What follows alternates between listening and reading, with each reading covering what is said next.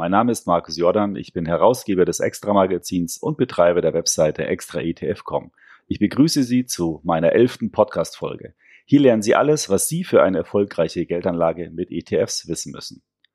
Heute habe ich mir zum Gespräch Professor Dr. Philipp Schreiber eingeladen. Er ist Professor an der Hochschule Esslingen in der Fakultät Betriebswirtschaftslehre.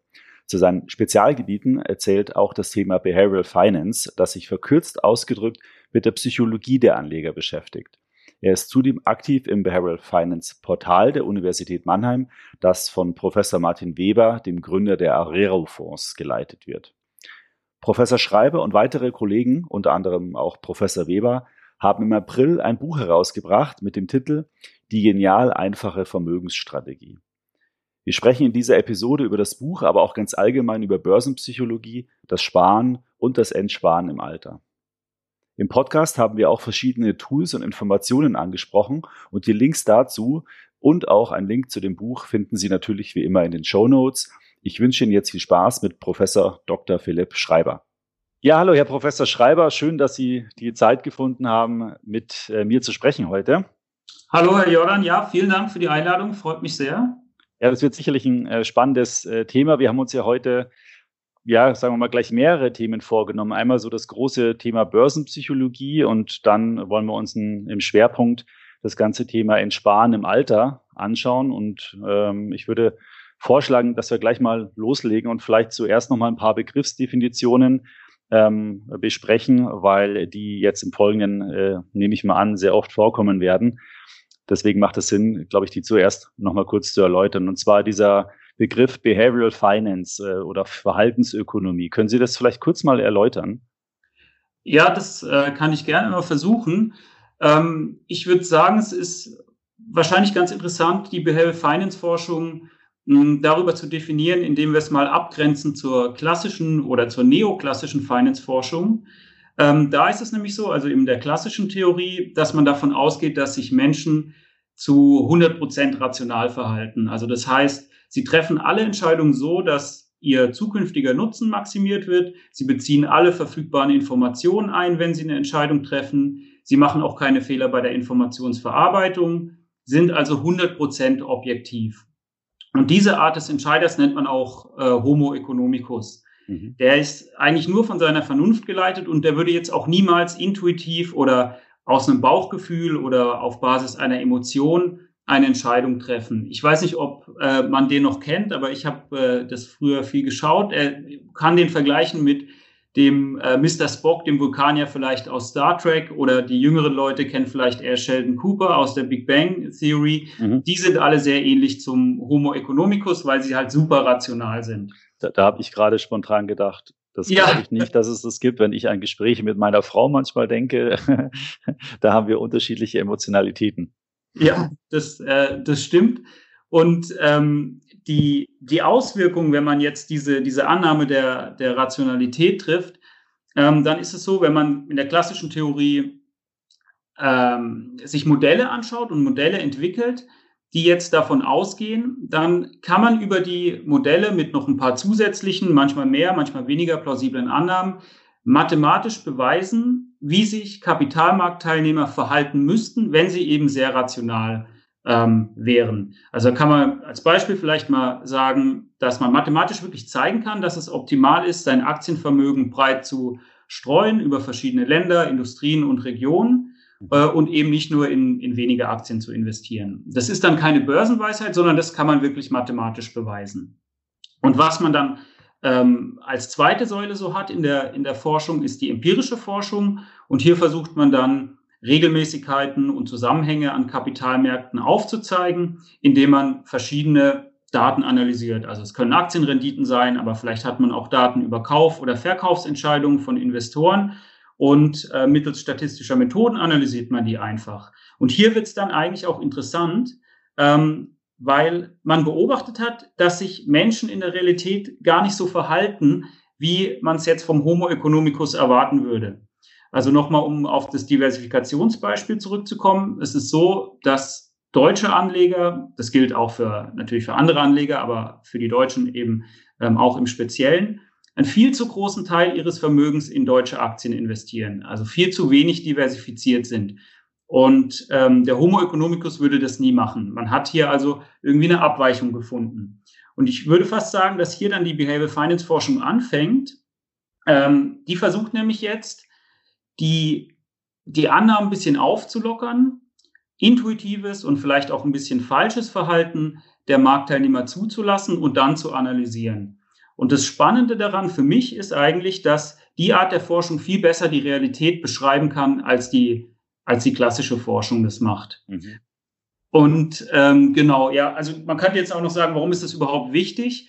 Ähm, das Spannende ist, es geht ja nicht nur darum zu zeigen, okay, wo machen Leute was falsch, sondern man geht noch einen Schritt weiter und man versucht jetzt ähm, die verhaltenswissenschaftlichen und psychologischen Hintergründe zu verstehen, warum Menschen ihre Entscheidungen so treffen, wie sie sie treffen. Weil nur dann kann man in dem nächsten Schritt vielleicht durch Beratung, Aufklärung oder bessere Produktentwicklung die Leute auch zu einem besseren äh, Anlageverhalten anleiten oder bringen. Das heißt, man kann sagen, es gibt verschiedene, also man untersucht, man hat dann verschiedene Ergebnisse und versucht dann, sagen wir mal, diese Wahrheiten möglichst breit und das Volk zu bringen, damit sich möglichst viele daran halten und daran orientieren. Genau, also die Psychologie der Anleger, wie Sie es am ähm, Anfang schon gesagt haben, zu, zu beachten ähm, und zu zeigen, okay, hier macht ihr was falsch und so könntet ihr, ähm, könntet ihr es besser machen. Ja, das ist. Und halten sich Anleger dran? Äh, noch nicht in, in so großem Stile, wie man es äh, gerne hätte. Ich glaube, über die letzte Zeit ist äh, schon das Finanzwissen und die Anlageentscheidungen sind schon deutlich besser geworden. Aber klar, es ist äh, noch weit davon entfernt, dass man sagen könnte, äh, die Leute sind fehlerlos, was vielleicht ja auch ganz gut ist, sonst gäbe es nichts Neues mehr zu erforschen in diesem äh, Gebiet und äh, das wäre dann natürlich auch ein bisschen langweilig. Ja, ich, wahrscheinlich ist es auch schwierig, einzelnen Menschen ähm, dann beizubringen, weil nur mal als Beispiel, wenn jetzt jemand sehr erfolgreich mit Netflix, Apple, Google und so weiter äh, Geld verdient hat und vielleicht nur drei, vier Aktien im Portfolio hatte, ähm, oder sei es nur ein Nasdaq Investment, der ja zu wesentlichen Teilen sich aus diesen Werten zusammensetzt, dann sagt er sich halt auch, warum soll ich jetzt groß streuen? Es hat ja eigentlich ziemlich gut funktioniert. Das ist äh, ein guter Punkt. Also ich habe auch solche äh, Bekannte in meinem Freundeskreis, äh, die mir dann sagen, na ja, warum soll ich denn in 500 oder 1000 Aktien investieren, wenn ich in die fünf besten investieren kann? Äh, das gibt da natürlich immer Diskussionen, aber wie Sie richtig sagen, wenn es bei jemand funktioniert hat, kann man ihn ex post schwierig davon überzeugen, dass seine eigentliche Entscheidung nicht so optimal gewesen, äh, nicht so optimal gewesen ist. Ich hatte ja in der Eingangsmoderation gesagt, Behavioral Finance Portal Universität Mannheim. Können Sie das vielleicht kurz noch erläutern, was, was sich genau dahinter verbirgt? Äh, ja, klar. Also das ist äh, die, also die Website behavioral-finance.de. Ähm, das ist das Behavioral Finance Portal der Uni Mannheim, das ähm, Herr Weber vor, vor einigen Jahren ins Leben gerufen hat, zusammen mit ähm, seinen wissenschaftlichen Mitarbeitern. Und dieses Portal versucht so ein bisschen an der Schnittstelle zu sein zwischen, zwischen äh, Wissenschaft und Praxis. Also da gibt's immer wieder neue Informationen, neue ähm, Forschungsergebnisse so aufbereitet, dass man sie als, sage ich mal, auch Nicht-Wissenschaftler, als Praktiker oder einfach als interessierter Anleger gut verstehen kann. Und zusätzlich haben wir da auch eine ganze Menge an, an Tools äh, hochgeladen. Also das heißt, wenn sich jetzt jemand dafür interessiert, wie ähm, unter gewissen Annahmen sich sein Sparplan entwickeln würde, dann kann er hier eine Sparplansimulation machen und einfach mal ein bisschen mit den Annahmen rumspielen und dann sehen, wie sich sein Vermögen über eine Laufzeit von 10, 20, 30 Jahren entwickeln würde. Und in der Art gibt es äh, drei, vier verschiedene Tools, die man sich kostenlos einfach runterladen kann. Und das Ziel ist es eben, sozusagen äh, Informationen aus der Wissenschaft für die Allgemeine dort zur Verfügung zu stellen. Ganz genau, das ist ganz genau das Ziel. Super. Den äh, Link zu der Webseite werde ich dann auch nochmal in die Show Notes äh, posten. Falls sich da jemand ausführlich darüber informieren möchte, dann kann er das da nachlesen. Ähm, in Ihrem Buch, ähm, das äh, hat ja mehrere Kapitel, ich glaube zehn, wenn ich es jetzt richtig gerade weiß. Und ja. ähm, ganz zu Beginn wird einmal der, der Begriff Lebenszyklusmodell ähm, erläutert. Ähm, ich glaube, das ist wichtig für das Thema Entnahmen im Alter, also sprich, wenn man im Rentenalter auch dann Geld entnimmt. Und wie macht man das am besten? Vielleicht möchten Sie kurz auch Lebenszyklusmodell einmal noch erläutern. Ja, das kann ich auch gerne machen. Ähm, das Lebenszyklusmodell ist schon relativ alt. Das wurde von, vor mehr als 65 Jahren entwickelt. Ich glaube, das, das Paper dazu ist 1954 erschienen. Ähm, aber das Modell an sich ist immer noch super interessant und auch äh, super relevant heute. Und die Grundidee ist eigentlich einfach. Äh, die, die Annahme ist so ein bisschen, wir arbeiten, wir verdienen Geld, dann sparen wir einen Teil davon, investieren das, um so am Ende, wenn wir dann vielleicht in Rente gehen, äh, unseren Lebensstandard äh, zu finanzieren. Und das Ziel in dem Modell oder des, ich sag mal, der, des Entscheiders in dem Modell ist, den Nutzen über sein Leben zu maximieren. Also das bedeutet, das Modell schaut sich an, wie viel würde ein ganz rationaler Mensch von seinem Einkommen monatlich sparen, wie viel würde er verkonsumieren, wie würde er es anlegen und wie genau würde er dann das angesparte Vermögen zum Beispiel in der Rentenphase wieder aufbrauchen. Mhm. Ähm, ja, also wenn man sich das sich so anschaut, dann finde ich, zeigt sich hier ja auch schon die, die, die Aktualität äh, eigentlich, die immer noch gegeben ist, weil das sind Fragen, mit denen setzt sich ja mehr oder weniger jeder irgendwann mal ähm, in seinem Leben auseinander. Also vielleicht, wenn man dann das erste Mal einen Job hat und ein bisschen ein Gehalt hat, fragt man sich ja schon, wie viel sollte man eigentlich zur Seite legen, ähm, um für seine Rente vorzusorgen oder um sich irgendwann mal einen Konsumwunsch ähm, erfüllen zu können. Mhm. Ja. Wenn man im Modell noch einen Schritt weitergeht, wenn man sich auch mal das Ergebnis anschaut, also ist es klar, in so Modellen muss man immer relativ strenge Annahmen treffen und das ist auch hier der Fall. Aber trotzdem ist das Ergebnis, finde ich, recht interessant. Es kommt nämlich raus, dass äh, unser Homo economicus, unser 100% rationaler Entscheider, würde ähm, versuchen, seinen Konsum über die ganze Lebenszeit konstant zu halten. Also das heißt, er würde in Zeiten zu, von hohem Einkommen Geld sparen, um den Konsum dann in Zeiten von niedrigem oder gar keinem Einkommen zu finanzieren. Ich glaube, das ist auch relativ einleuchtend. Das machen wir ja äh, in der Realität auch. Aber was ein bisschen anders ist in der Realität, ich glaube, man kann schon beobachten, dass die meisten Menschen ihren Lebensstil so ein bisschen über die Zeit anpassen und äh, vielleicht irgendwie in der Ausbildung oder äh, im Studium dann doch ein bisschen weniger essen gehen, als sie es dann machen, äh, ja, wenn sie dann einen Job haben und, äh, und mitten im Leben stehen.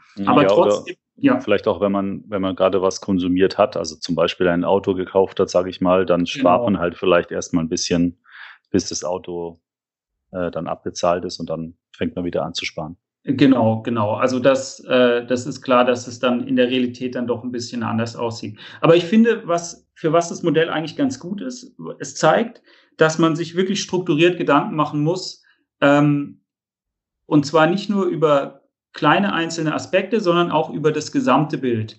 Also so Fragen wie, wie viel soll ich eigentlich monatlich sparen? Welche Rendite müsste ich erzielen? Was ja bedeutet, wie soll ich mein Geld anlegen? Wie sieht mein gewünschter Konsumpfad aus? Will ich vielleicht im Alter eher weniger oder mehr konsumieren? Das wirkt sich dann wieder darauf aus, wie lange ich arbeiten sollte, also wann kann ich in Rente gehen. Und all die Beispiele zeigen, dass man wirklich da eine klare ähm, Struktur braucht. Und dieses Lebenszyklusmodell gibt einem schon ein bisschen die Struktur. Deswegen haben wir in dem Buch die Struktur des Buches auch an dieses Lebenszyklusmodell angelehnt und uns wirklich die einzelnen Fragen dann von Kapitel zu Kapitel angeschaut. Das sind ja auch viele Variablen äh, enthalten. Also das hatten Sie ja schon erwähnt. Zum Beispiel auch letztendlich das Todesalter, Sterbealter muss man ja irgendwie äh, planen beziehungsweise irgendwie eine Annahme treffen. Renteneintritt äh, gibt es ja gesetzlich die eine oder andere ähm, Variabilität, ähm, die man machen kann, wann man in Rente geht. Das Einkommen, ähm, das ist schon relativ komplex alles, oder? Das in der Realität ist es relativ komplex. In dem Modell wird es halt, wie gesagt, ein bisschen vereinfacht. Da wird mal ähm, davon ausgegangen, dass man, äh, dass man weiß, wie viel man über die Lebenszeit verdient, dass man auch, dass es keine Inflation gibt, dass man äh, Geld zu null Prozent anlegen und aufnehmen kann. Also da wurde das ein bisschen vereinfacht, um so ein generelles Ergebnis erstmal zu haben. Und wie Sie richtig sagen, wenn man jetzt das auf die Realität überträgt, dann kann man sich nicht mehr das ganze Modell in einem angucken, sondern muss dann wirklich sich die einzelnen Abschnitte anschauen, weil es in der Realität einfach deutlich äh, komplexer ist äh, als in der Modellwelt. Ja, ich hatte ja schon mal zwei ähm, Podcast-Folgen gemacht. Einmal so nach dem Motto, wie schließe ich meine Rentenlücke und einmal dann auch ein mhm. Interview mit äh, Gerd Kommer. Da ging es auch eher um den Ruhestand.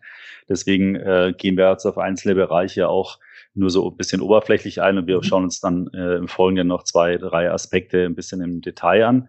Ähm, einen äh, Punkt, der vielleicht auch noch ganz interessant ist, ähm, das ganze Thema, wie soll ich eigentlich investieren? Da haben Sie auch mehrere Kapitel äh, in dem Buch drin. Vielleicht gehen wir die auch mal kurz durch, ähm, damit man, ähm, wenn wir dann in die weiteren, äh, in das weitere Gespräch gehen, wo es um die Sparphase und die Entnahmephase geht, damit wir dann einfach eine gewisse Grundstrategie als Voraussetzung äh, voraussetzen können. Mhm. Ja, das äh, finde ich gut und das ist ja, wie Sie gesagt haben, auch äh, prominent im Buch vertreten, weil es ein bisschen auch so die Fragen aller Fragen ist, wie soll ich mhm. als Privatinvestor eigentlich mein Geld äh, anlegen?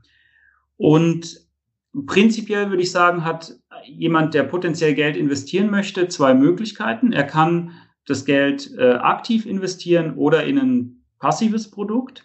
Und wenn man sich jetzt anschaut, was bedeutet das genau? Was sind die Unterschiede? Dann ist es so, dass beim aktiven Investment versucht der Anleger oder eben im meisten Fall eher äh, ein Fondsmanager, ein Manager eines aktiv gemanagten Fonds, durch aktives Handeln eine Rendite zu erzielen, die irgendwie höher ist als die des Gesamtmarkts, also besser zu sein als der Durchschnitt. Und das kann man ja schaffen, indem man einzelne Aktien auswählt, die besser laufen. Das nennt man dann Stockpicking oder indem man sagt, ich investiere zu einem gewissen Zeitpunkt in die Märkte, äh, von dem ich ausgehe, dass ab diesem Zeitpunkt in die Zukunft geschaut äh, sich der Markt überdurchschnittlich gut äh, entwickelt. Und auf der anderen Seite, also das passive Investment, der Gegensatz dazu, da, der, da versucht man eben gerade nicht besser zu sein als der Durchschnitt oder der Gesamtmarkt, sondern man versucht einfach den Markt abzubilden, also genau dieselbe Rendite zu erzielen, die auch der Gesamtmarkt so erzielt. Das würde ich sagen, ist erstmal so der generelle Unterschied der beiden Strategien. In der Umsetzung kommt dann noch was dazu, nämlich dass die aktive Strategie ein bisschen teurer ist. Und das ist ja irgendwie auch klar, weil die aktive Strategie, da muss ich mehr handeln, da muss ich mhm. kaufen und verkaufen, dadurch entstehen Handelskosten. Plus, ich habe ja auch einen Fondsmanager, den ich bezahlen muss. Ich habe vielleicht auch ein Team dahinter, weil irgendjemand muss sich ja über die Märkte informieren, um dann die Aktien oder die Märkte auszuwählen. Das heißt, ich habe hier auch noch mal mehr Personalkosten. Und beim passiven Investieren ist es deutlich einfacher. Da bilde ich den Markt nur nach. Das kann ich hm, wahrscheinlich auch computerbasiert machen. Äh, ich muss auch viel weniger handeln und deswegen gibt es da dann schon einen recht großen Kostenunterschied zwischen den zwei, äh, zwei, zwei Strategien, zwischen so ein bis zwei äh, Prozent pro Jahr. Also schon, schon ein deutlicher schon Unterschied. Ordentlich, ja. Ja. Und eigentlich stellt sich dann jetzt ja nur noch eine Frage. Ähm, ist die Rendite, die jetzt die aktiven Fonds erzielen, um so viel höher, dass es sich trotz der höheren Kosten lohnt? Und äh, das ist was, was man in der Wissenschaft angucken kann und was man analysieren kann, indem man sich einfach vergangene Renditen anschaut. Mhm. Und da ist es leider jetzt so, äh, dass die meisten Studien dann doch zum Schluss kommen, dass die aktiven Fonds es eben nicht schaffen, eine Überrendite, die größer ist als äh, die Kosten zu erzielen. Das heißt also, im Durchschnitt schneiden die aktiven Fonds ein bisschen schlechter ab als der Gesamtmarkt und damit schneiden sie aber auch ein bisschen schlechter ab äh, als die passiven Investments. Ja, im Buch haben wir das dann äh, ziemlich ausführlich auch erläutert, mit äh, die ganzen Studien auch erwähnt und aufgelistet, die, die das zeigen. Deswegen will ich da jetzt gar nicht so im Detail ähm, äh, drauf eingehen, sondern eher vielleicht konzeptionell kurz drüber nachdenken, warum es schon Sinn ergibt, dass es so ist. Weil wenn man sich überlegt, äh, was der Gesamtmarkt ist, dann kann man ja sagen, alle, alle Fonds zusammen sind ja so was in, de, in der Art wie der Gesamtmarkt. Also das mhm. heißt, im Schnitt müssen alle aktiven Fonds circa dieselbe Rendite wie der Markt erwirtschaften. Und wenn ich jetzt davon noch ein bis zwei Prozent Kosten abziehe, dann bin ich eben genau im Durchschnitt ein kleines bisschen schlechter, also ein bis zwei Prozent als der Gesamtmarkt.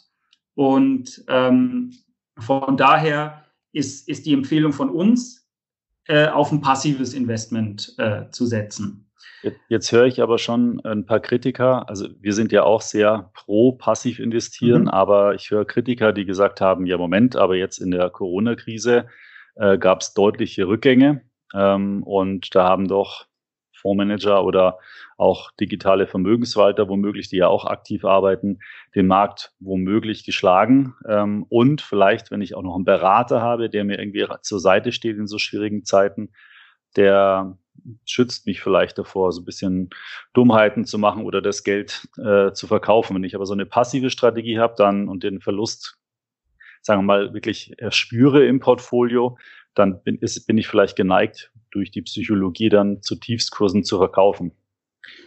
Das ist natürlich ein, ein, Risiko, das besteht, aber ich würde sagen, das besteht jetzt erstmal sowohl bei aktiven Fonds als auch bei passiven. Mhm. Wenn ich jetzt während der Corona-Krise in äh, mein Portfolio geschaut habe, dann werde ich wahrscheinlich äh, da eine recht negative Rendite gehabt haben, sowohl bei aktiv als auch bei, bei passiv äh, gemanagten Fonds. Die Frage ist ja, hätte der Berater oder der aktive Fondsmanager vorher erkennen können, dass eine Krise wie jetzt die Corona-Krise kommt und dann aktiv schon dagegen steuern. Also vielleicht dann aus Aktien rausgehen und das Geld erstmal risikolos parken, weil er schon vorhersieht, dass die Märkte so einbrechen. Und da muss man ganz klar sagen, das ist äh, nicht möglich. Also es gibt auch in der Wissenschaft keine Strategie, mit der man persistent vorhersagen kann, wie sich Märkte entwickeln.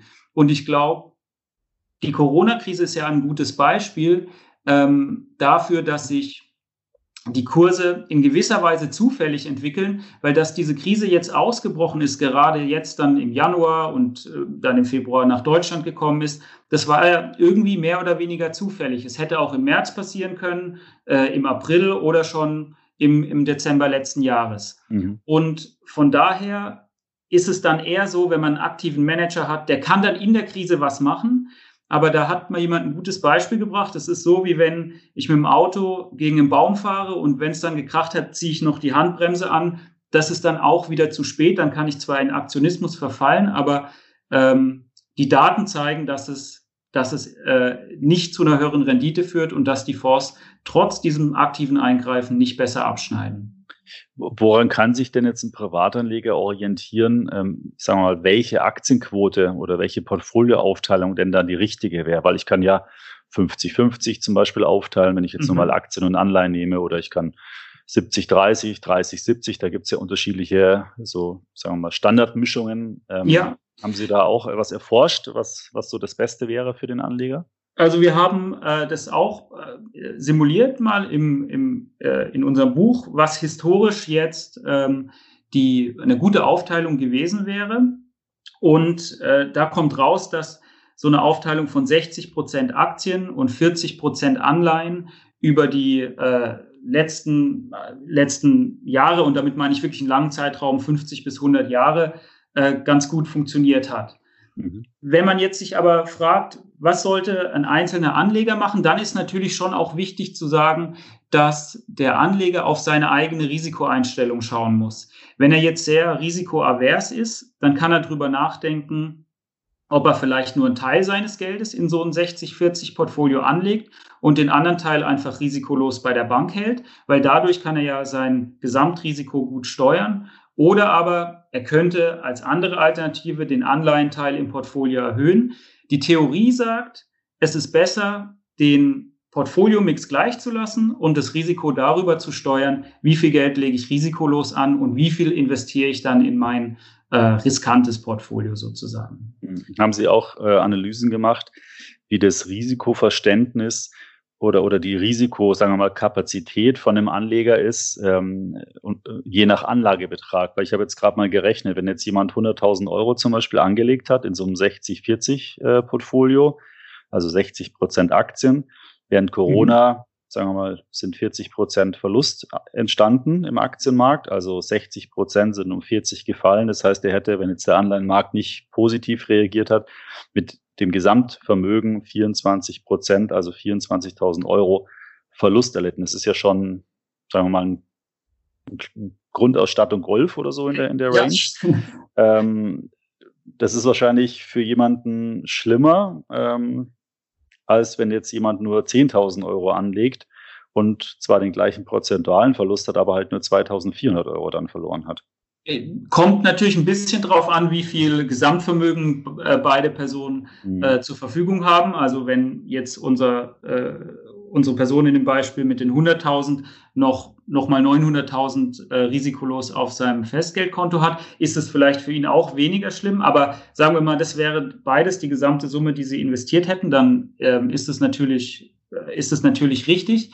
Ähm, aber trotzdem sollte ja die, also das Verhältnis, wie riskant lege ich mein Geld an, ähm, immer von der eigenen Risikoeinstellung abhängen. Und die eigene Risikoeinstellung ist was, die kann sich natürlich ändern, wenn ich ein höheres Vermögen habe oder sie kann zum Beispiel, ich kann risikoaverser werden, wenn ich einen Großteil meines Vermögens verloren habe. Das ist natürlich möglich. Also wenn ich ein signifikantes Lebensereignis habe, das so vielleicht auch mein, meine äh, Finanzen stark beeinflusst, dann kann es sein, dass mhm. sich meine Risikoeinstellung ändert und dann muss ich mein Portfolio gegebenenfalls auch umschichten.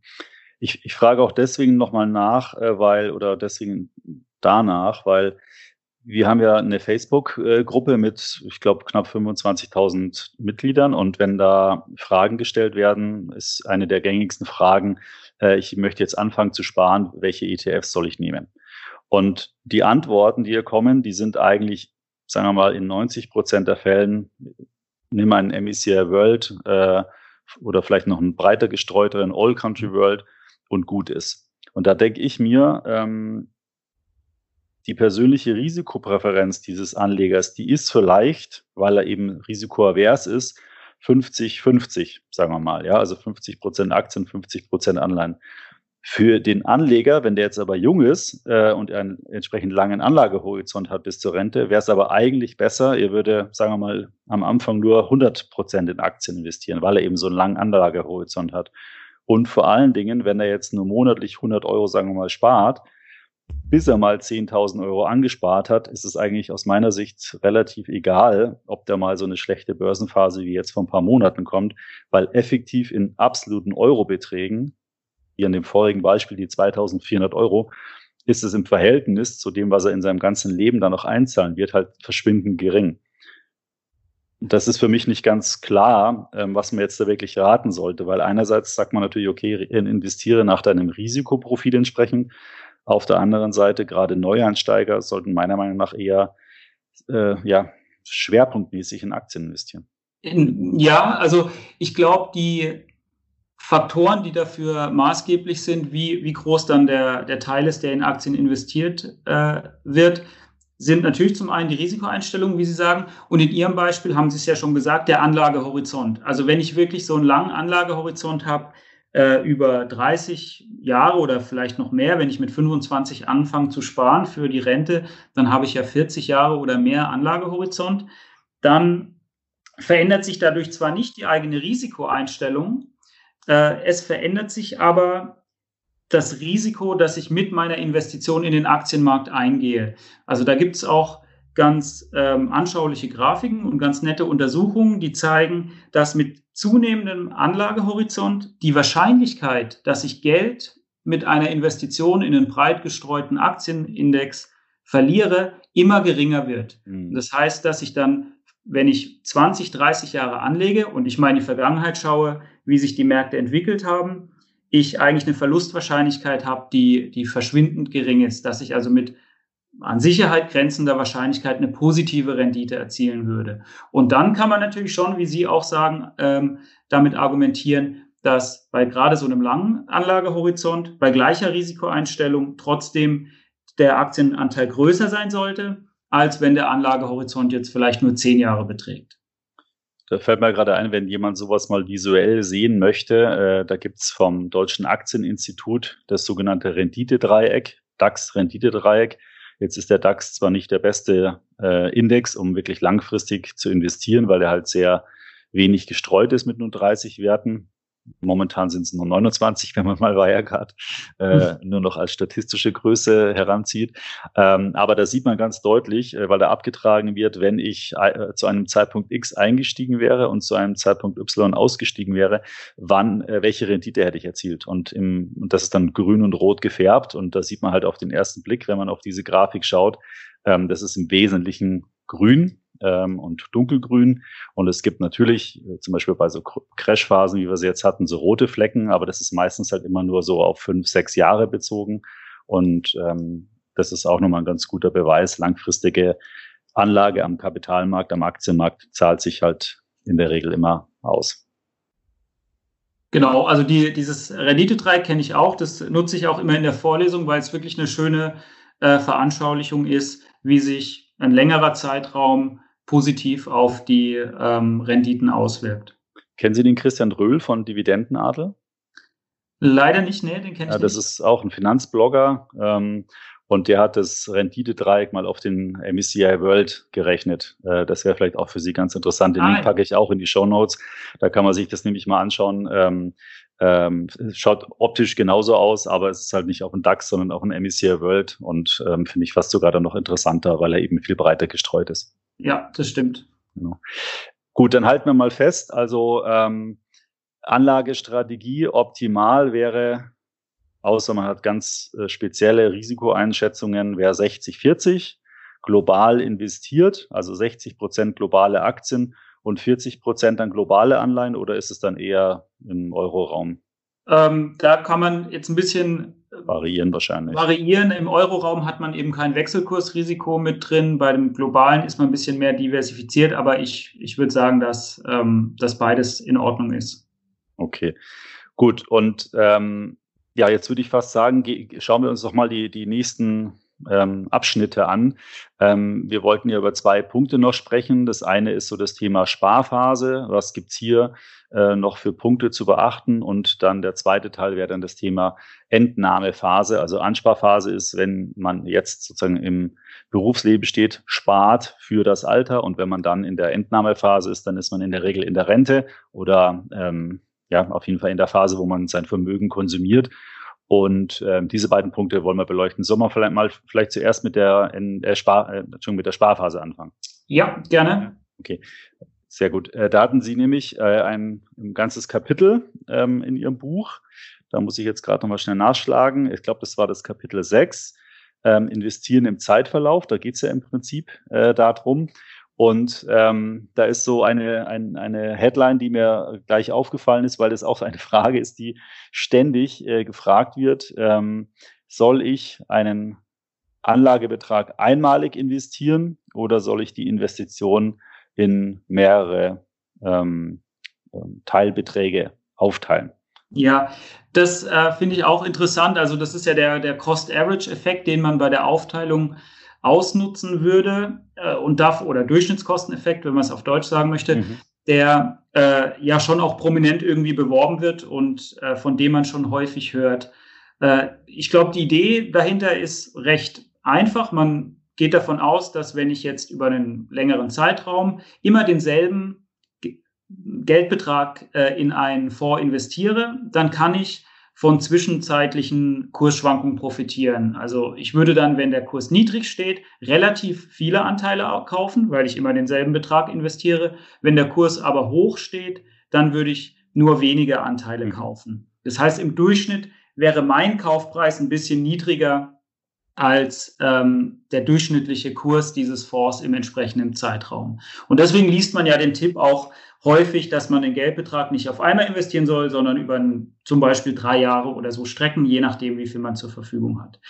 Und äh, der Professor Müller, also einer der Co-Autoren in dem Buch, der hat es mal gerechnet, der hat sich das angeschaut, basierend auf Daten der letzten 26 Jahre und hat einfach mal geguckt, was wäre denn in der Vergangenheit besser gewesen. Mhm. Als Grundlage hat dieses 60-40-Portfolio gedient, 60 Prozent weltweite Aktien und 40 Prozent Anleihen. Und ähm, was, was, dann, was wir gerechnet haben, ist, von Februar 1990 bis Januar 2016 für jeden Monat geschaut, was wäre denn rausgekommen, wenn ich 100.000 Euro direkt angelegt hätte im Vergleich zu, was wäre rausgekommen, wenn ich die Anlage über drei Jahre verteilt hätte. Also jeden Monat 100.000 geteilt durch 36 Monate sind dann ungefähr 2.800 Euro angelegt hätte. Und das Ergebnis äh, ist folgendes. Das Risiko beim Cost-Average-Effekt ist tatsächlich geringer als bei der Einmalanlage. Aber, aber dafür weil man ja auch, auch weniger investiert hat. Genau, weil man weniger investiert hat und dafür ist auch die erwartete Rendite geringer. Mhm. Ähm, Grund ist dann schon zum einen, ich verteile mein Kapital bei, bei der Cost-Average-Strategie. Das heißt, ich streue das Risiko, jetzt gerade zu einem ungünstigen Zeitpunkt zu kaufen. Aber dafür ist mein Kapital ja auch viel kürzer investiert. Also gerade jetzt bei den drei Jahren, da gibt es dann einen Teil, der muss 36 Monate warten, bis er denn dann am Aktienmarkt äh, partizipieren kann. Und äh, ich finde, das, das, also das Ergebnis finde ich ist eigentlich ein schönes Ergebnis. Ähm, keine der beiden Varianten ist jetzt wirklich eindeutig besser. Es ist aber auch keine deswegen richtig oder falsch. Und das heißt, man kann eigentlich mit dem Anlegen so starten, wie man es äh, gerne machen möchte. Niemand macht, was verkehrt, wenn er sofort eine größere Summe anlegt, aber genauso macht niemand was verkehrt, wenn er es ein bisschen über die Zeit äh, verteilen möchte. Mhm. Es hat dann wahrscheinlich also viel auch mit Psychologie zu tun. Man fühlt sich vielleicht im einen Schritt nicht so gut, wenn man jetzt einfach, äh, ich sage jetzt mal, eine Order erteilt 100.000 Euro und das ist erledigt. Ähm, äh, da vielleicht fühlt man sich ein bisschen besser dabei, wenn man das eben verteilt auf vielleicht nur sechs Termine, also sechs Monate zum Beispiel oder sowas. Ähm, weil wenn man das jetzt gerade jetzt, sagen wir mal, vor Corona zufälligerweise eine Versicherung ausbezahlt bekommen hat, und das wieder angelegt hat, das Geld, dann ist es ja wahrscheinlich in diesem Szenario jetzt doch wesentlich besser gewesen, äh, nur vielleicht ein Drittel oder ein, ein, ein Viertel von dem Geld zu investieren und dann lieber in den paar Monaten danach, wo der Markt runtergegangen ist, den Rest zu investieren. Klar, also wenn man das jetzt gemacht hätte, dann wäre auf jeden Fall die Verteilung, äh, Verteilungsstrategie die bessere gewesen. Ähm, es gibt halt wahrscheinlich immer so, so ganz Bereiche ganz links außen und ganz rechts außen, ja, also ähm, sowohl als auch. Genau, und äh, also sagen Sie aber genau richtig, in Krisenzeiten ist es natürlich immer schlecht gewesen, alles auf einmal zu investieren, weil dann der Markt halt runtergegangen ist. Und die Cost-Average-Strategie ist nur besser, wenn der Kurs über eine gewisse Zeit auch fällt. Mhm. Äh, es gibt aber auch ganz lange Marktphasen, in denen die Preise immer gestiegen sind und da war dann eben immer die Einmalanlage besser. Äh, das Vermögen am Ende ist im Durchschnitt bei der Einmalanlage ein bisschen höher, aber die Schwankung des Vermögens ist eben auch ein bisschen höher. Also ein bisschen mehr Risiko, aber ein bisschen mehr äh, Rendite bei der Einmalanlage. Gut, für manche Anleger, also gerade für Junge, die am Beginn des Vermögensaufbaus stehen, stellt sich die Frage ja sowieso nicht. Ähm, da ähm, ist aber wahrscheinlich dann ein ETF-Sparplan, ähm, wenn man das berücksichtigt, auch was Sie vorhin zu Kosten und so gesagt haben, dann die beste Wahl, weil da habe ich einfach insgesamt niedrige Kosten, kann kleine Anlagebeträge breit gestreut investieren und fange halt einfach so an, Stück für Stück, sei es jetzt mit Cost Average oder ohne Cost Average Effekt, je nach Marktentwicklung einfach ein Vermögen aufzubauen. Genau, also ETF-Sparpläne finde ich persönlich ähm, auch eine super Sache. Es kombiniert so ein bisschen die Vorteile, die Sparpläne an sich haben, mit den Vorteilen, die eben ETFs haben. Und bei den Sparplänen würde ich sagen, gibt es zwei wirklich äh, herausstechende Vorteile. Zum einen, ich benötige, wie Sie gesagt haben, nicht viel Kapital. Also fast jeder kann über so einen ETF-Sparplan am Aktienmarkt partizipieren. Man kann zum Beispiel schon mit 25 Euro monatlich oder vielleicht auch nur alle zwei Monate ähm, anfangen und dann in einen oder mehrere ETFs investieren. Und der zweite Punkt bei den Sparplänen ist, ich muss nicht viel drüber nachdenken und ich habe auch so einen gewissen Selbstbindungsmechanismus. Habe ich einmal den Sparplan abgeschlossen, wird ja immer am Anfang vom Monat der Betrag automatisch von meinem Konto abgebucht mhm. und ähm, geht dann auf mein Depotkonto und wird dann eben in den ETF investiert. Das heißt, ich habe so, eigentlich. So wie die GEZ-Gebühr. Ja, die wird genau. auch einmal eingerichtet, dann wird sie immer abgebucht. genau, wie die GEZ-Gebühr. Ähm, und genau wie auch bei der GEZ-Gebühr äh, bekomme ich dann gar nicht erst in die Versuchung, am, am Anfang des Monats irgendwie das Geld auszugeben, weil es wird ja direkt äh, gespart. Und ich glaube, dass das schon wirklich ein, ein starker Hebel ist, äh, der dabei hilft, über die Zeit ein Vermögen aufzubauen. Und gerade dann kombiniert mit den Vorteilen der ETFs, eben mit den geringen Kosten, äh, wir haben ja gesagt, ein bis zwei Prozent günstiger, äh, kann man sich auch mal ausrechnen, was das eigentlich ausmacht. Das habe ich mal in Vorbereitung auf den Podcast gemacht. Äh, ich habe einfach mal geguckt, wenn ich jetzt wirklich für die Rente spare und 30 Jahre mein Geld anlege und ähm, von einer Rendite vor Kosten bin ich mal ausgegangen von 2%, dann 3, 4, 5, 6 bis zu 8%. Also ich habe es für jede äh, Rendite vor Kosten gerechnet. Ja. Und dann mal geschaut, was macht es denn nach den 30 Jahren aus, wenn ich nur 1% mehr Kosten habe? Und eigentlich unabhängig von der Rendite kommt ungefähr immer dasselbe raus. Ich habe, wenn ich ein Prozent mehr Kosten habe, 25 Prozent weniger Vermögen. Und das ist ja schon signifikant. Also ein Viertel meines Vermögens geht an die Vorgesellschaft. Äh, das zeigt dann, dass man schon darauf achten sollte, dass auch ein Prozent was ausmacht. Ja, und jetzt durch neue Broker-Modelle, ähm, die Flat-Fee-Angebote haben, wo dann eine Transaktion ähm, gar nichts mehr kostet, ähm, ist es ja noch attraktiver geworden, das Ganze. Genau, ich habe auch nicht dann nochmal äh, monatlich Kosten, wenn ich in den ETF investiere, sondern vielleicht einfach nur eine fixe, fixe Gebühr, die ich jährlich zahle und ähm, dadurch kann ich dann die, die Gesamtkostenquote vielleicht auch nochmal noch mal senken. Plus die Diversifikation, das hatten wir ja auch schon besprochen, ja. äh, muss man sich ja auch mal vorstellen, dass es schon recht, äh, recht cool ist, wenn man für 25 Euro äh, direkt in, sage ich mal, ein MSCI World ETF zum Beispiel nimmt, dann habe ich mit 25 Euro in mehr als 1600 Unternehmen investiert. Und das wäre vor einigen Jahren noch deutlich schwerer nur möglich, wenn, wenn überhaupt möglich gewesen, mit so geringen Beträgen, also eigentlich ab dem ersten Euro schon ein super diversifiziertes Portfolio zu haben. Ja, wir haben ja einmal im Monat eine Statistik, äh, die wir ähm, von ähm, die wir erstellen. Da kriegen wir von den großen Direktbanken ähm, die ganzen Zahlen geliefert, ähm, anonym natürlich, also ohne Einzel, die Summen der Zahlen, äh, wie viel Sparpläne jeden Monat ausgeführt wurden und wie viel Gelder in ETFs bei den Direktbanken von Privatanlegern angelegt sind. Und das ist ganz interessant. Ähm, da würde ich sagen, so im Schnitt wächst der Sparplanmarkt um 50.000 Sparpläne von Monat zu Monat und aktuell werden so rund 1,7 Millionen Sparpläne bei den, bei den genannten Direktbanken, äh, die in der Statistik da aufgeführt werden, äh, ausgeführt. Und das ist schon wirklich enorm, ähm, wie das konstant äh, wächst. Und die haben jetzt kürzlich eine Studie gemacht, äh, wo wir gesagt haben, okay, wenn sich das Wachstum der letzten Jahre so fortschreibt in die Zukunft, ähm, dann äh, sind wir auf sieben Millionen Sparpläne ähm, gekommen im Jahr 2000. Äh, 25, also in fünf Jahren. Ist schon wirklich enorm. ja, das stimmt, das ist wirklich äh, beachtlich, aber das zeigt ja eben, dass es vielleicht auch, worüber wir am Anfang ein bisschen gesprochen haben, dass die, ähm, dass die Privatanleger und die, ich sage mal, die Aktienkultur in Deutschland sich dann doch ähm, jetzt zunehmend verbessert und immer mehr Leute auch mit kleinen Beträgen dann in den, in den Markt schon einsteigen. Ja. Ich habe noch mal ganz kurz äh, ein anderes Thema, das mir gerade eingefallen ist, weil ich gestern nämlich äh, eine App gesehen habe, die gerade in der Testphase sich befindet. Und zwar geht es da um das Thema Aufrunden. Also sprich, ähm, man verknüpft sein Girokonto. Die App schaut danach, was da für Buchungen sind. Und wenn man sich jetzt für, was weiß ich, äh, 2,49 Euro irgendwo einen Kaffee kauft, äh, dann kann man halt einstellen, eine Runde auf auf drei Euro.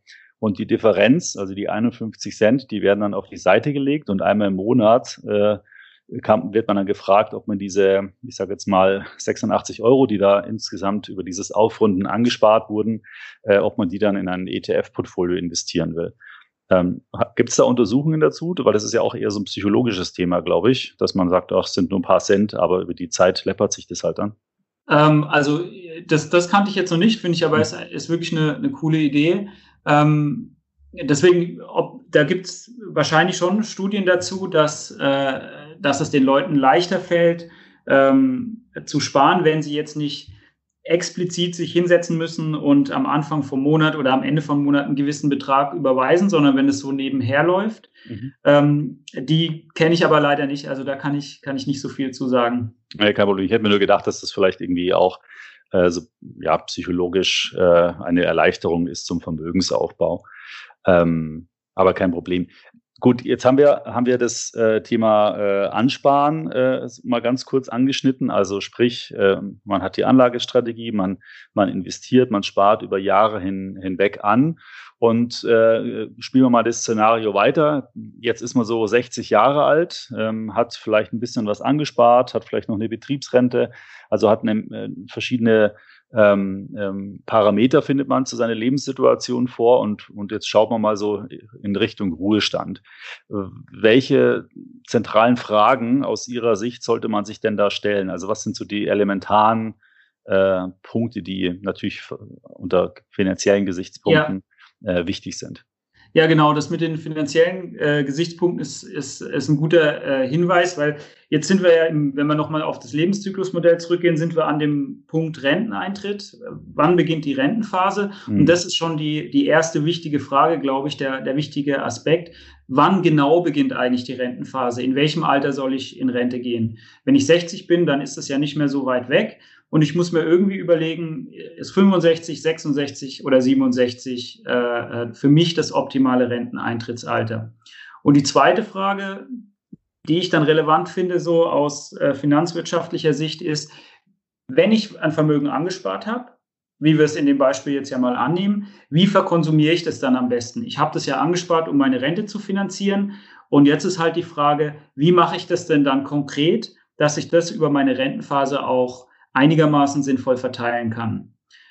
Vielleicht ganz kurz, Sie haben jetzt so gesagt, wie verkonsumiere ich das? Ich finde es so eine witzige Formulierung, ähm, als ob es was ist, was man, was man isst, sozusagen, ja. Aber was Sie damit meinen, ist ja, wie lebe ich von dem Vermögen, wie gebe ich das Vermögen aus, um damit meinen Lebensabend zu bestreiten, weil ich kein äh, festes Einkommen mehr habe oder nur noch ein, äh, ein teilweises Einkommen durch die Rente. Ja, genau. Also vielleicht ist es so besser zu sagen, wie finanziere ich eigentlich mein, mein Leben und vielleicht einfach, wie viel gebe ich jeden Monat von meinem Ersparten aus, ähm, so dass es, sage ich mal, so lang reicht, wie es wie es muss, aber ähm, trotzdem der Konsum oder die Ausgaben optimal sind. Äh, genau, also das, das, das kann man sich anschauen. Und die erste Frage jetzt mit dem Renteneintrittsalter, ähm, wie gesagt, nur die finanziellen Aspekte. Da ist es auch wieder so ein, eine Abwägung, ein Trade-off. Früher in Rente findet man ja tendenziell erstmal besser, mehr Freizeit, mehr Flexibilität. Aber früher in Rente heißt im Normalfall auch geringere Rente. Also mhm. das gilt bei der gesetzlichen Rente, aber auch die Betriebsrente, wie die Sie genannt haben, äh, wird wahrscheinlich einen Abschlag haben. Äh, und auch die private Rentenversicherung.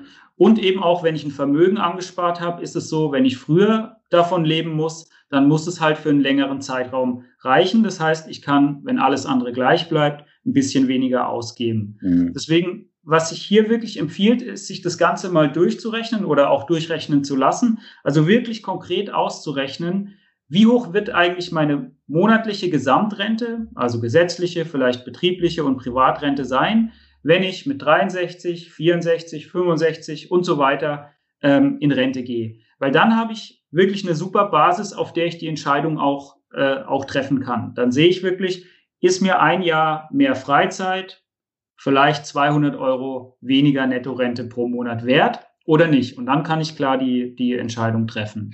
Ich habe ja gerade so parallel mal in dem Buch geblättert, da ist ein, eine Tabelle drin. Ich weiß nicht, ob das ähm, richtig ist, aber hier wird gezeigt, dass wenn man eben mit 67 in Rente geht, dann hat man keinen Abschlag äh, von der Rente. Wenn man aber jetzt zum Beispiel fünf Jahre früher in Rente geht mit 62, dann wären es rund 30 Prozent Abschlag. Das ähm, genau, also das ähm, ist jetzt ein bisschen die Frage, ob das die Tabelle bei der gesetzlichen Rente ist oder bei der. Äh, ja, ähm, bei der gesetzlichen. Bei der gesetzlichen, Rente, genau. also ich, da kann man. Ah, nee, Entschuldigung, nee, nee, sorry, das ist äh, betriebliche Altersvorsorge. Da bin ah, genau, bei der betrieblichen. Einmal zu weit gesprungen. Ja, da, was wir da gemacht haben, wir haben mal so ein paar ähm, private und betriebliche Rentenversicherungen verglichen mhm. und dann so ein bisschen den durchschnittlichen Abschlag, den man in diesen Angeboten gesehen hat, äh, äh, ausgerechnet. Und es zeigt sich, dass es schon wirklich was ausmacht. Und bei der gesetzlichen ist es aber genauso, da kann man sich ja auch mehr oder weniger über die Rentenformel ausrechnen, dass man, ähm, wenn man selbst nur überlegt, ein Jahr früher zu gehen, auf jeden Fall mal 3,6 Prozent äh, seiner Rente durch einen kleineren sogenannten Zugangsfaktor verliert. Plus man sammelt in der Zeit, in der man dann schon in Rente ist, ja auch keine weiteren Rentenpunkte und verliert dann eben nochmal ähm, ja, zwei bis zweieinhalb Prozent und fünf, sechs, sieben Prozent weniger Rente für ein Jahr äh, mehr Freizeit ist Schon. eben was, was man abwägen muss. Ja. Also, ja. Ja, wir werden jetzt demnächst mal äh, bei uns auf der Website auch so einen Rechner ähm, live stellen, wo man das ausrechnen kann und dann aber gleichzeitig transportieren wir das in eine in einen Betrag. Also sprich, wenn man jetzt ein Jahr früher in Rente geht, hat man x Euro weniger Rente wie viel zusätzliches Vermögen brauche ich, um mit den Erträgen aus diesem Vermögen diesen Abschlag zu finanzieren? Ja, das ist, das äh, ist eine sehr gute Frage und das ist, glaube ich, auch was, was viele Leute ähm, beschäftigt. Und äh, es ist auch gar nicht so einfach auszurechnen. Also äh, wenn, wenn man da ein Tool hat, äh, eine Rechenhilfe, glaube ich, ist es was, äh, was wirklich vielen Leuten bei der, natürlich auch bei der Sparentscheidung, aber auch bei der Renteneintrittsentscheidung dann, dann helfen, helfen kann. kann. Genau. Ja. Ähm, ich habe äh, auch noch einen, einen Begriff gefunden, das fand ich ganz interessant, oder es ist sogar ein größerer Teil im Buch, auch das Langlebigkeitsrisiko. Ähm, das klingt ja eigentlich nicht so schön, ja. als ob es ein Risiko ist, wenn man äh, lange leben würde. Ähm, aber ähm, ja, vielleicht können Sie das kurz mal erläutern, was damit gemeint ist, weil es hat ja letztendlich, es gibt ja ein paar Risiken, die man sozusagen im Ruhestand hat, äh, mit finanziellen äh, Bezug natürlich wieder. Und das eine ist das Langlebigkeitsrisiko. Vielleicht können Sie da zwei, drei Punkte das nochmal ja. erläutern. Also es stimmt schon, prinzipiell ist natürlich gut, länger zu leben. Ähm, das ist auch ein spezieller Begriff, der eigentlich aus der Versicherungsbranche kommt. Ähm, und für die Versicherung ist es halt ein gewisses Risiko, wenn die Leute zu lange leben, weil dann müssen sie halt die Rente für eine lange Zeit zahlen und haben sich vielleicht verkalkuliert. Aber man kann es auch auf sich selber beziehen. Ähm, einfach das Risiko, länger zu leben als gedacht und dadurch reichen die Ersparnisse dann nicht mehr aus. Man kann unkonventionell, wenn man es unkonventionell ausdrücken will, kann man sagen, mein ganzes Geld ist ausgegeben, ich bin aber leider noch nicht tot. Äh, mhm. Und dann habe ich natürlich ein gewisses Risiko. Ähm, Darf ich vielleicht kurz eine Anmerkung ja. machen bei den, es gibt ja diese ähm, Entnahmerechner oder Auszahlplanrechner mhm. und da gibt es ja den mit und ohne Kapitalverzehr und gerade bei dem mit Kapitalverzehr, also wo ich mir immer monatlichen Teil meines Vermögens auch noch auszahlen lasse, da muss ich ja auch angeben, wie lange will ich das haben. Ähm, und wenn ich dann halt sage, okay, sagen wir mal, ich bin 67, nehme ich mal 30 Jahre bis äh, 97, ähm, dann gibt's ja zwei Alternativen. Entweder ähm, hab, sterbe ich früher, dann ist in der wahrscheinlich, sehr wahrscheinlich noch ein Vermögen da, was dann vererbt wird, oder ich sterbe später, dann habe ich äh, im hohen Alter halt ein Problem, weil mir dann das Geld ausgegangen ist. Und das ist ja dann auch so ein bisschen das, das die Folge des Lahmledigkeitsrisiko ist dann ein Pleiterisiko, was ich dann noch dazu habe. Genau, also das ist wirklich, wie Sie es gesagt haben, eigentlich die Definition vom Langlebigkeitsrisiko äh, einfach zu alt zu werden und sein ganzes Vermögen verkonsumiert zu haben. Und deswegen muss man sich dann schon überlegen, ob man das absichern möchte. Es gibt eine Versicherung dafür, das ist die Rentenversicherung. Wenn ich mein Erspartes zum Beispiel als Einmalzahlung, als Direktrente ähm, der Versicherung gebe, dann bekomme ich mein ganzes Leben lang eine feste monatliche Rente. Das heißt, wenn ich super alt werde, bekomme ich viel. Wenn ich früh sterbe, dann bekomme ich wenig. Es ist aber für meine eigene finanzielle Planung, egal wie alt ich werde. Damit ist das Risiko abgesichert. Aber auf der anderen Seite kostet es natürlich auch was. Versicherungen haben relativ hohe Verwaltungskosten, Risikoabschläge und ähm, erzielen vielleicht durch die starken Restriktionen, die sie bei der Kapitalanlage haben, auch nicht so hohe Renditen, wie es jetzt ein Anleger selber könnte, wenn er zum Beispiel in ETF oder in ein diversifiziertes Portfolio investiert.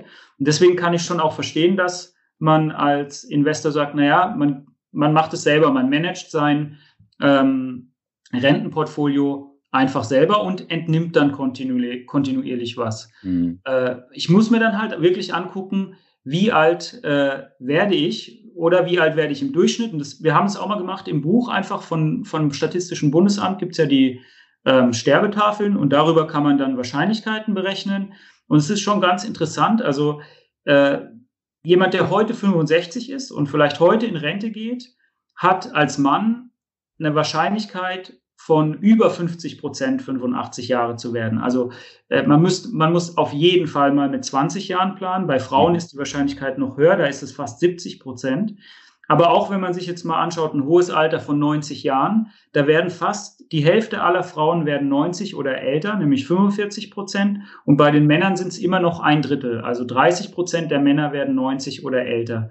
Und ähm, die, die Sache ist, wenn man jetzt Leute fragt, was sie selber schätzen, wie die Lebenserwartung ist, dann zeigt sich, dass wir das nicht so gut können, also im Schnitt, da gibt es zwei Studien, einmal von äh, Bucher Köhnen und Kluth aus 2012 und einmal von Forsa, eine Umfrage aus 2017. Und beide kommen zum Ergebnis, im Durchschnitt unterschätzen die Leute ihre eigene Lebenserwartung um sechs bis sieben Jahre. Und dann kann es natürlich doch passieren, dass ich halt einfach zu viel verkonsumiere, weil mir gar nicht klar ist, äh, wie alt ich werden kann. Ja, das ist äh, Das macht dann sehr viel aus, sieben Jahre. Ja. Ich, ich, ich denke mir auch gerade, weil ich habe, äh, äh, ich blätter ja so nebenbei hier in dem Buch noch und habe diese Tabelle gefunden mit der Wahrscheinlichkeit, äh, wie, wie viel Prozent der Männer und Frauen entsprechend äh, mit welcher Wahrscheinlichkeit äh, äh, sterben werden, beziehungsweise äh, wann sie sterben werden, mit welchem Alter. Mhm. Und Sie sagten ja gerade, dass äh, rund 45 Prozent der Frauen äh, noch 90 Jahre alt werden können. Das ist ja für Frauen ja noch dramatischer, weil die ja, das ist ja auch bekannt, tendenziell eine niedrigere Rendite, äh, Rente bekommen, äh, weniger sparen, weil sie zum Beispiel für die Familie, für die Kinder ähm, Ausfallzeiten sozusagen haben, bis sie wieder ins Arbeitsleben eintreten können. Das stimmt. Und, und sie haben eben die, die deutlich höhere Lebenserwartung. Also äh, das ist auch die Tabelle, die ich, aus der ich gerade die, die Zahlen hatte, die sie, die sie da aufgeschlagen haben. Und da sehen Sie auch 95 Jahre, das erreichen immer noch oder älter erreichen immer noch fast 20 Prozent der Frauen. Und das ist Wahnsinn. Ja. Äh, das ist dann schon, sage ich mal, ein Zeitraum, wenn man mit 65 in Rente geht, von 30 Jahren, äh, für den man dann ja, für den man während seiner Arbeitsphase ähm, vorsorgen muss. Also es ist nicht nur irgendwie ein kurzer Zeitraum, sondern es beeinflusst dann wirklich einen langen Zeitraum, einen signifikanten Zeitraum ähm, eines Lebens. Mhm. Da gibt es übrigens, also vielleicht kurz den Hinweis, falls jemand mal seine eigene statistische äh, Lebenserwartung ausrechnen möchte, da gibt es einen Rechner vom Deutschen Institut für Altersvorsorge äh, auf der Website wiealtwerdeich.de.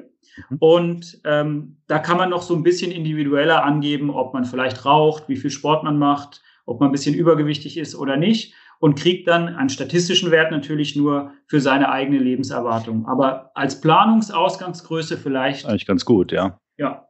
Das, das packt man auch in die, in die Show Notes äh, mit rein. Ähm, dann findet man dann gleich äh, die URL, wobei sie ja nicht so schwer ist, aber ich, ich verlinke es trotzdem. Macht auf jeden Fall Sinn. Ähm, jetzt haben Sie ja ähm, auch schon mal 2017 eine Studie äh, mit dem Herrn Professor Weber auch zusammen gemacht und dann auch nochmal im Buch nochmal ähm, weiter ähm, ähm, aktualisiert und nochmal damit aufgegriffen, weil die Frage stellt sich ja eben, wie konsumiere ich denn jetzt nun mein Vermögen? Also welche Möglichkeiten habe ich und wie, wie sieht die optimale Entnahmestrategie aus, beziehungsweise welche ja, Risiken, zum Beispiel pleite zu gehen, wie es eben besprochen wurde, habe ich denn? Und mit Gerd Kommer hatte ich ja kürzlich auch gesprochen. Äh, da gab es dann so die, die vier oder respektive, er war, glaube ich, eher dann der 3,3 Prozent Regel ähm, Befürworter. Ähm, vielleicht können Sie die noch mal ganz kurz erklären und dann vielleicht noch mal ein paar Worte zu der, der optimalen, optimalen Entnahmestrategie sagen. Äh, ja, gerne. Also den, den Podcast mit Herrn Kommer äh, habe ich auch gehört und die, die 4%-Regel ist eigentlich eine relativ äh, bekannte Regel, die man in den USA von Finanzberatern häufig hört und ähm, dort in der populärwissenschaftlichen Literatur auch häufig aufgegriffen wird.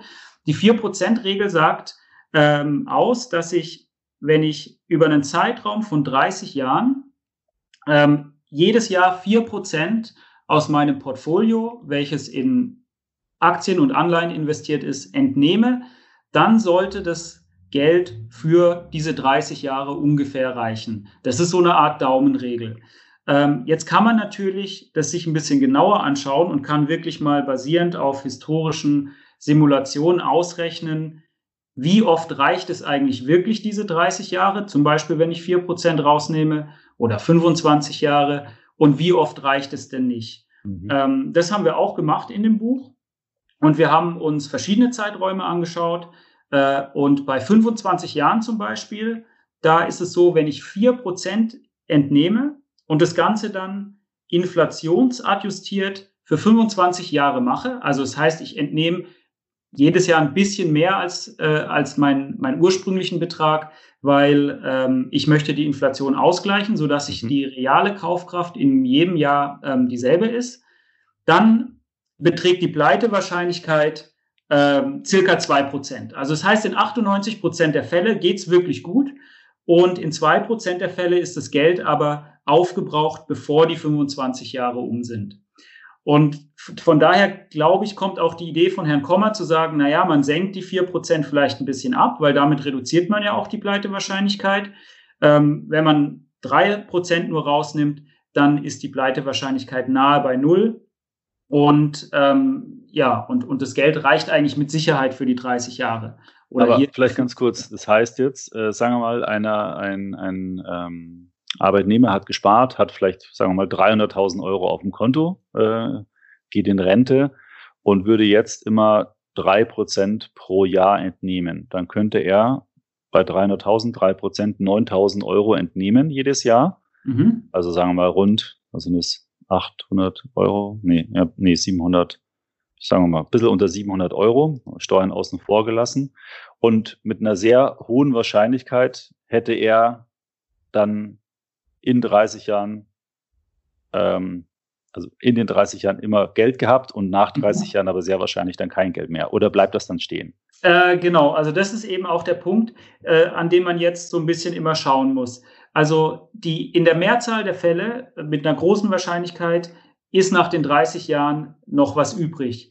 Und es gibt sogar viele Fälle, in denen dann mehr übrig ist als am Anfang, einfach weil über 30 Jahre sich äh, die in der Vergangenheit äh, jetzt Aktien und Anleihen positiv entwickelt haben. Und wenn man das simuliert und immer drei Prozent rausgenommen hätte, dann ähm, ist es in der Mehrheit der Fälle so, dass ich nach den 30 Jahren mehr habe, als ich am Anfang hatte. Und das ist natürlich ein Problem, weil wenn ich dann zurückgucke, dann denke ich mir natürlich, ich hätte ja viel luxuriöser leben können. Ich hätte meinen Lebensstil ja ähm, deutlich anpassen können mhm. und hätte mehr als nur die 750 Euro pro Monat ausgeben können. Weil ich hätte jetzt, vielleicht kurz, ja. ich hätte jetzt mal angenommen, dass man so fünf oder sechs Prozent vielleicht Rendite langfristig am Kapitalmarkt, also fünf Prozent, sagen wir mal, erreichen kann. Mhm. Dann, dann würde ich ja jedes Jahr im Prinzip äh, 300.000 mal zwei, 6.000 Euro nochmal wieder ansparen. Genau, genau. Und dadurch, wenn ich weniger, also wenn ich drei Prozent rausnehme, aber fünf Prozent dazu kriege, habe ich natürlich dann am, am Ende mehr. Und in, genauso war es in der Vergangenheit. Ähm, deswegen, äh, genau, ist die, ist die Pleitewahrscheinlichkeit bei drei Prozent auch niedrig oder eigentlich nahe Null. Und man hat am Ende was übrig. Aber das will man ja eigentlich auch nicht. Und deswegen muss man jetzt, wenn man dieser, dieser Strategie folgen möchte, für sich selber überlegen, wie viel Pleiterisiko nehme ich in Kauf. Ein bisschen mehr Pleiterisiko heißt aber auch, ich kann jeden Monat ein bisschen mehr rausnehmen. Das ist mhm. da so, ein, ähm, so die Abwägung. Das Haben ist Sie das dann ausgerechnet, wenn man jetzt zum Beispiel, ich sage jetzt mal, fünf Prozent entnimmt, vorher mhm. hatten Sie ja vier gesagt, dass dann dieses Pleitewahrscheinlichkeitsrisiko von zwei Prozent auf auf 11 Prozent würde es ah, dann okay. steigen. Also bei den 25 Jahren äh, steigt es dann auf 11 Prozent und dann geht es schon recht schnell. Bei 6 Prozent steigt schon auf 31 Prozent die, die Pleitewahrscheinlichkeit. Und ich glaube, da sind wir schon in einem Bereich, ähm, zu dem realistischerweise niemand mehr dann so eine Strategie fahren würde, wenn er wirklich zu 100 Prozent auf dieses Geld angewiesen ja. wäre. Weil 31 Prozent hm, Wahrscheinlichkeit, dann irgendwann nichts mehr zu haben, ja, ist, ist denke ich mal, zu hoch. Ja, Sie haben ja noch ein paar andere Strategien auch in dieser Studie ähm, äh, berechnet. Das fand ich auch ganz interessant. Also wenn man immer einen konstanten Betrag entnimmt, zum Beispiel, ähm, oder wenn man immer nur die Rendite entnimmt und in schlechten Jahren, glaube ich, dann gar nichts entnimmt. Ähm, also verschiedene Szenarien waren es ja. Genau, genau. Also unser Ausgangspunkt war wirklich die einfachste Überlegung. Wenn ich, wir können ja mal ein Beispiel machen, 500.000 Euro angespart habe und ich gehe jetzt mal davon aus, ich lebe noch 25 Jahre, dann wäre ja wirklich das Simpelste zu sagen, naja, 500.000 durch 25, das sind 20.000 Euro, die ich pro Jahr ausgeben kann. Und ich lasse das äh, zu 0% Zinsen bei der Bank liegen oder unterm Kopfkissen und dann habe ich 100% Sicherheit. Ich weiß mhm. mit Sicherheit, ich habe jeden jedes Jahr denselben Betrag zur Verfügung und ich weiß auch mit Sicherheit, es reicht für die 25 Jahre und am Ende ist nichts übrig. Und wenn ich jetzt aber sage, naja, ich muss es ja, die, den Teil, den ich nicht verkonsumiere, den kann ich ja schon irgendwie zinsbringend anlegen oder vielleicht auch risikobehaftet anlegen. Ja. Weil dann kann ich insgesamt mehr konsumieren. Dann gibt es zwei Risiken, die ich in Kauf nehmen muss. Das eine haben wir schon besprochen, das Pleiterisiko.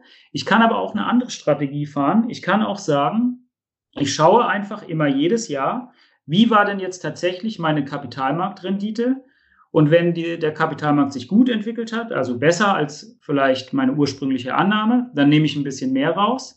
Wenn er sich schlechter entwickelt hat, dann nehme ich ein bisschen weniger raus. Also das heißt, ich habe einen variablen Konsum, den ich jedes Jahr anpasse. Mhm. Das ist aber auch ein Risiko und das haben wir in dem Buch Lebensstandardrisiko genannt, weil eben mein Lebensstandard dann schwankt. Wenn es schlecht läuft, habe ich in einem Jahr dann vielleicht mal nur sehr wenig Geld zur Verfügung und äh, kann keinen Urlaub machen, kommt gerade so über die Runden. Wenn es gut läuft, kann ich mehr rausnehmen und kann ein bisschen luxuriöser leben. Das ist dann so äh, Champagner oder Selterswasser. Ja, genau. genau so ist es dann. Mhm. Und ähm, das ist halt die Frage, welches dieser beiden Risiken man eingehen möchte. Man muss eines der beiden eingehen, wenn man sein Geld ähm, renditebringend am, am Aktienmarkt anlegen möchte. Und äh, das ist die Entscheidung, die ich als, als Anleger oder als Endsparer in dem Fall dann treffen muss. Ich kann natürlich auch beides ein bisschen kombinieren, dann kann ich die Risiken noch ein bisschen reduzieren. Das zeigen wir im Buch alles auf. Ähm, aber im Endeffekt, mehr Rendite heißt beim Endsparen auch immer mehr von einem dieser beiden äh, Risiken. Ich könnte mir vorstellen, dass wahrscheinlich realitätsnah das zuletzt genannte Szenario ist, weil ähm, man vielleicht ja auch noch andere Einnahmenquellen hat, äh, zum Beispiel die gesetzliche Rente und dann sagt man sich halt, okay, auch dieses Jahr war kein so gutes Jahr. Viele leben ja auch von Dividenden und so, ja, dass sie dann sagen, okay, ähm, jetzt habe ich halt äh, gerade noch nicht so viel bekommen, ähm, aber nächstes Jahr wird es wieder ein bisschen besser. Ja, und solange das jetzt nicht so ein struktureller äh, Einnahmenblock ist, den man wirklich immer benötigt, ähm, kann man seinen Konsum ja auch dann in der Tat ein bisschen drauf einstellen und einrichten. Ja, das, das glaube ich auch. Ähm, vor allem, was, was sich auch zeigt noch äh, zusätzlich, dass, wenn man, wenn man das mal empirisch anguckt, die äh, Haushalte in der Rentenphase, die entsparen eigentlich gar nicht so stark, wie man es erwarten würde. Das spricht ja auch ein bisschen dafür, was Sie sagen, dass man vielleicht dann tatsächlich eher nur die Dividenden ausgibt oder nur die Rendite ausgibt und so den Kapitalstock äh, erhält, warum auch immer man das macht, weil man es vielleicht vererben möchte oder weil man einfach ähm, einen Sicherheitspuffer haben möchte. Aber ich glaube, realitätsnah ist dann wirklich eher die zweite Strategie oder so ein bisschen eine Kombination ähm, äh, der, der, der beiden Strategien. Vielleicht hier auch der Hinweis dazu, mhm. also genau zu diesem, äh, zu dieser Problematik und den beiden Strategien gibt es auch ein Excel-Endspar-Tool auf dieser Behavior Finance-Seite, auf unserer Behavior Finance-Seite, das man kostenlos runterladen kann. Und dann kann man selber ein bisschen rumspielen und kann mal sagen, naja, ich nehme mal an, es gibt ein Prozent Inflation. Was kommt denn raus, wenn ich anstatt vier Prozent 4,1 Prozent rausnehme? Und dann sieht man immer direkt, wie entwickelt sich die Pleitewahrscheinlichkeit, was ist mein durchschnittlicher Konsum, was ist mein Mindestkonsum, mein maximaler Konsum. Also ähm, da kann man selber dann ein bisschen an den Reglern schrauben und für sich die Annahmen so gestalten, dass es für die eigene Situation gut passt. Super. Ähm, das ist gut, das äh, packt man natürlich auch in die, in die Shownotes. Die werden äh, diesmal sehr reich äh, gespickt sein mit, mit Links. Mhm. Ähm, das lohnt sich dann auf jeden Fall äh, noch einmal mehr da reinzuschauen. Vielleicht noch kurz den letzten Aspekt, ähm, um, um diesen Themenkomplex auch dann abzuschließen. Äh, das ist auch ein Kapitel in dem Buch. Äh, die Frage ist ja, mache ich das alles selbst äh, oder äh, hole ich mir professionelle Beratung? Das haben Sie vorhin auch schon so ein bisschen mit den Kosten ja auch begründet. Ähm, aber es ist ja schon einerseits nicht so komplex, aber dann steckt der Teufel wahrscheinlich im Detail. Wie, was ist denn da so der, der Tipp, mhm. das Ergebnis des Kapitels? Also äh, genau, das stimmt. Es ist alles für sich genommen, da kann man sich schon reindenken, aber in, in Summe ist es natürlich schon ein komplexes Thema. Da braucht man ein gewisses äh, eigenes Interesse und auch eine Motivation, sich einzulesen. Gerade ähm, wenn jetzt auch noch zum Beispiel Immobilien, dann hat man noch eine Betriebsrente, äh, was genau. die gesetzliche Rente, dann gibt es noch eine Versicherung. Das ist ja schon Genau, und man hat nebenher ja noch seinen normalen Job, den man, dem man ja. nachgeht. Also man macht das ja nicht Vollzeit. Von daher ähm, ist, kann Beratung unterstützend, glaube ich, schon einiges bringen. Vor allem, wenn man sich auch mal anschaut, wie viel Prozent der Deutschen eigentlich in Aktien investieren, dann ist es relativ wenig. Also das Deutsche Aktieninstitut erhebt ja da immer die Zahlen. Ja. Und ich glaube, aktuell sind es 16 Prozent. Und selbst bei den Leuten, die jetzt ähm, wirklich ein sehr hohes Nettoeinkommen von mehr als 4000 Euro haben, sind es nur 34 Prozent. Ähm, und da gibt es jetzt eine interessante Studie von äh, Sebastian Ebert, Michael Grote und Christine Laudenbach, die auch eine der Autorinnen ist ähm, mhm. des Buchs. Die haben zusammen mit der deutschen Börse einfach mal die Nichtanleger gefragt, was sind denn Gründe dafür, dass sie nicht am Aktienmarkt teilnehmen? Und wenn man sich so die Zusammenfassung anschaut, dann sind es eigentlich drei Gründe. Die Leute glauben zum einen, ihr Finanzwissen ist zu gering. weil sie glauben, man braucht wirklich Unmengen an Wissen. Man müsste zum Beispiel Bilanzen einzelner Unternehmen lesen und verstehen. Der zweite Grund ist, ähm, sie glauben, ihr eigenes Vermögen ist zu klein. Und der dritte ist, sie haben einfach viel zu große Angst, Geld zu verlieren. Also das heißt, sie überschätzen, und das ist auch wirklich ein Ergebnis äh, der Studie, sie überschätzen die Verlustwahrscheinlichkeit von Aktiengeschäften ähm, und partizipieren deswegen nicht am Aktienmarkt. Und ich glaube, hier kann dann wirklich ein Berater helfen und Aufklärungsarbeit leisten, vielleicht dann auch in einem persönlichen Gespräch über die, ähm, sage ich mal, die Ängste oder die Unsicherheiten sprechen, weil wir ja wissen, es braucht kein Riesenvermögen, 25 Euro im Monat reichen. Es braucht auch nicht Unmengen an Wissen. Äh, man muss sich ein bisschen damit äh, beschäftigen und auch die Verlustwahrscheinlichkeit ist nicht so hoch. Mhm. Und ich glaube, da äh, bisschen mehr noch Aufklärungsarbeit äh, durch, durch Berater ist schon wirklich sinnvoll, wenn ich jetzt ähm, wenn ich mich jetzt, äh, sage ich mal, selber unsicher fühle, das, ähm, da was Eigenes zu machen. Ja, ähm, das kann ich eigentlich nur unterstreichen. Es gibt ja auch noch digitale Vermögensverwalter, die mhm. vielleicht so ein bisschen eine Hybridlösung sind. Da werde ich äh, digital gestützt und zu einer passenden Strategie hingeführt. Da geht es aber eigentlich momentan auch eher nur um das Thema Geldanlage. Was, was wir mit unserem Portal, wo wir so hin möchten, ist eben softwaregestützte Tools und Berat oder ja, sagen wir Selbstberatungsstrecken, so ähnliche, wie Sie jetzt gesagt haben, Sie haben Rechner auf diesen, diesen Seiten.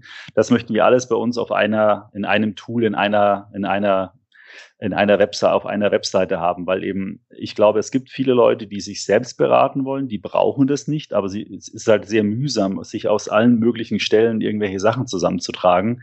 Und wir wollen perspektivisch das alles bei uns auf der Webseite haben, damit man eben eine, eine und vielleicht die erste Anlaufstelle äh, dafür ist, um seine Finanzen zu monitoren und seine Anlagen zu monitoren, aber nicht unbedingt die von uns zu bekommen.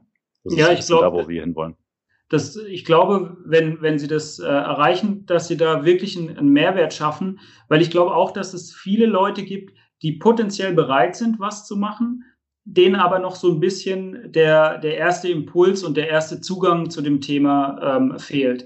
Ja. Und es ist ja auch über nochmal ein Schritt, dann zu einem Berater zu gehen und da einen Termin auszumachen. Und gerade die, die jüngeren Leute informieren sich ja gern erstmal selber im Internet. Und wenn ich dann ein Portal habe, wo ich wirklich äh, alle Informationen, die ich eigentlich brauche, an einer Stelle habe und das Ganze dann auch noch so ein bisschen, äh, ja, ich sag mal, erleben kann, indem ich die Tools nutze, indem ich selber ein bisschen an den Annahmen drehen kann. Ich glaube, äh, das generiert wirklich einen Mehrwert. Ja, harte Arbeit, aber wir, wir wir arbeiten dran. Ja, ja also äh, erstmal vielen Dank äh, für das Spiel. Wenn Sie äh, den Podcast mit dem äh, Gerd Kommer auch angehört haben, dann wissen Sie, ähm, äh, nicht für das Spiel, für das Interview, äh, ja. wenn Sie den Podcast angehört haben, dann wissen Sie, dass wir jetzt noch ein kleines Spielchen spielen. Ich hoffe, Sie haben da Lust dazu. Ähm, da ja. will einfach nur kurz Ihnen mehrere Auswahlmöglichkeiten stellen und Sie dürfen sich dann eine heraussuchen und vielleicht ganz kurz begründen, warum Sie sich für das eine und nicht für das andere entschieden haben. Sollen wir das kurz äh, machen? Das können wir gerne machen, ja. Okay, ist auch, äh, glaube ich, ganz einfach. Ähm, also das erste klassische, klassische Frage, Aktien oder ETFs? Also würde ich die ETFs wählen, äh, wegen Kosten und Diversifikation. Mhm. Dann äh, selbst anlegen oder mit Berater anlegen. Hat man gerade das Thema? Also ich persönlich jetzt, aus meiner Sicht, ich, ich lege lieber selbst an, aber ich habe ja jetzt auch das Glück, dass sozusagen mein Job und äh, dass mein Job genau darum geht, wie man Geld am besten anlegt. Und von daher, wenn ich mich in meiner Freizeit damit beschäftige, dann arbeite ich gleichzeitig und andersrum. Von daher entscheide ich mich dann für die, äh, für die Selbstanlage. Okay, super. Dann haben wir noch ein paar, äh, ich sag mal, private Fragen. Äh, Strand oder Berge? Urlaubszeit beginnt. Oh, äh, da würde ich den äh, klar den Strand nehmen. Mir gefällt es besser, wenn es warm ist. Und ich meine, in den Bergen kann es auch warm sein, aber äh, ich bin eher der Strandtyp. Haben Sie schon Urlaub geplant? Äh, wir hatten Urlaub geplant, aber das ähm, mussten wir dann absagen jetzt eben weil, wegen den Reisewarnungen. Und tatsächlich ist es äh, dieses Jahr so, dass wir in die, in die Berge fahren, äh, weil wir jetzt spontan entscheiden mussten, was wir machen und da noch was Gutes gefunden haben. Ja, äh, ich war ja noch vor Corona, im letzten Jahr war ich ja in Argentinien längere Zeit und äh, da hat der Professor Weber mir ganz viele Tipps gegeben. Da muss ich ihm nochmal äh, direkt Danke sagen. Ah. Ähm, das war wirklich eine super Reise äh, und er hat uns sehr, sehr gute Empfehlungen gegeben. Ja, das ist super. Er reist gerne. Also ich glaube, da äh, könnte auch vielleicht ein ähm, Reiseratgeber schreiben. Ja, vielleicht können wir mal äh, einen Podcast machen, äh, Sonderedition Argentinien. Ja. Gut, äh, dann habe ich noch äh, vielleicht aus aktuellem Anlass, weil es ja auch sehr gefragt ist, ähm, klassisches Fahrrad oder lieber E-Bike?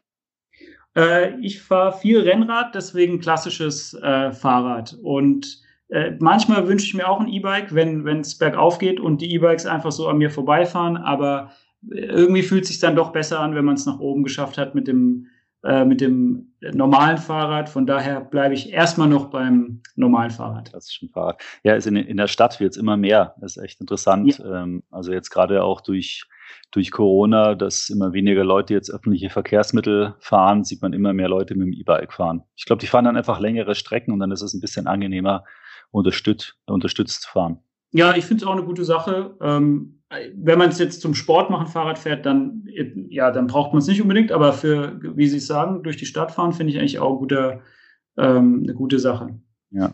Und dann der letzte, weil Ihr Thema hat ja sehr viel auch mit, ähm, sagen wir mal, Praxis zu tun, deswegen so Wissenschaft oder Wirtschaft. Ähm, also ich habe ja äh, lange Zeit auch in der Wirtschaft gearbeitet und mich dann jetzt letztendlich für die Wissenschaft entschieden. Deswegen ähm, nehme ich die Wissenschaft. Okay.